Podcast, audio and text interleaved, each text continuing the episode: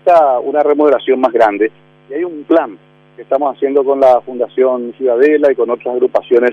de vecinos de Asunción y vamos a presentarlo en breve. Ese plan habla no solamente de recuperar el parque, sino también de recuperar el entorno del parque. Eh, hay un plan de hacer un anfiteatro acá cerca, un anfiteatro natural donde podamos tener espectáculos públicos y unas soluciones habitacionales, porque ustedes vieron que también esta zona es zona de refugio de muchas personas que están con el agua en sus casas. Entonces, eh, estamos en un plan muy ambicioso en el cual se recupere bien el parque, sea que el parque caballero que disfrutamos nosotros de niños, nuestros padres también, y sobre todo también que se le dé una solución a las personas que hoy están viviendo prácticamente en el perímetro del parque por la situación de la inundación que va a durar todo el año.